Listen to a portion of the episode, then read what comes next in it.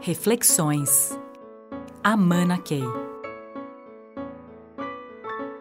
Nem sempre as coisas são totalmente, é, digamos, é, abafantes, por exemplo. Nem todo sistema abarca todos os espaços. Sempre há espaços vazios. Então eu posso ter metas, vou, tem, vou trabalhar em função dessas metas, vou fazer aquilo que é necessário, mas vou reservar um tempo para pensar com a minha cabeça. Vou reservar um tempo para fazer aquilo que eu acho relevante fazer. E ser um excepcional protagonismo nesses momentos e, e ainda ocupar espaços vazios que o sistema instalado não consegue ocupar todas elas. E, por outro lado, você tem ainda os espaços informais, né? que, que as pessoas estratégicas ocupam com enorme maestria.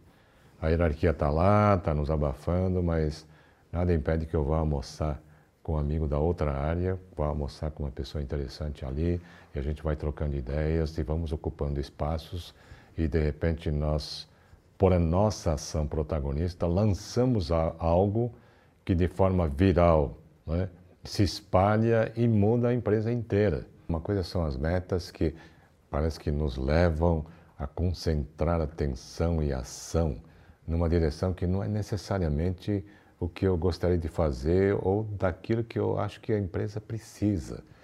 Então, acho que a gente vê muito isso acontecer e se esses desvios né, estão acontecendo, é, cabe a nós fazer o gerenciamento. Né? Então, isso é ser estratégico. Por outro lado, a outra questão, né, é, outra variável dessa questão, é, pode ser falta de recursos. E vocês já me ouviram falar que aquilo que mais substitui a falta de recursos é criatividade, engenhosidade.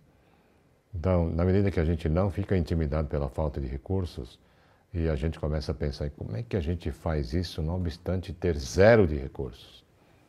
E aí que a gente começa, encara essas limitações, coloca a equação certa na mesa. A equação certa é como posso fazer tudo isso sem dinheiro.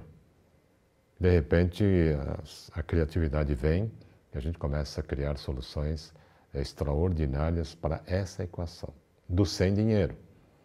Porque de repente é uma coisa muito estranha quando a gente bola uma série de soluções e depois diz que não, não dá para executar porque não tem dinheiro. Resolveu a equação errada.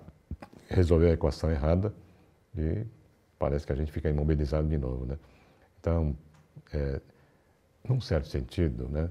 Se a gente começa a encarar essa filosofia das equações impossíveis, tudo dá. Tudo dá. E se a gente olha a história, tudo deu, muita coisa deu.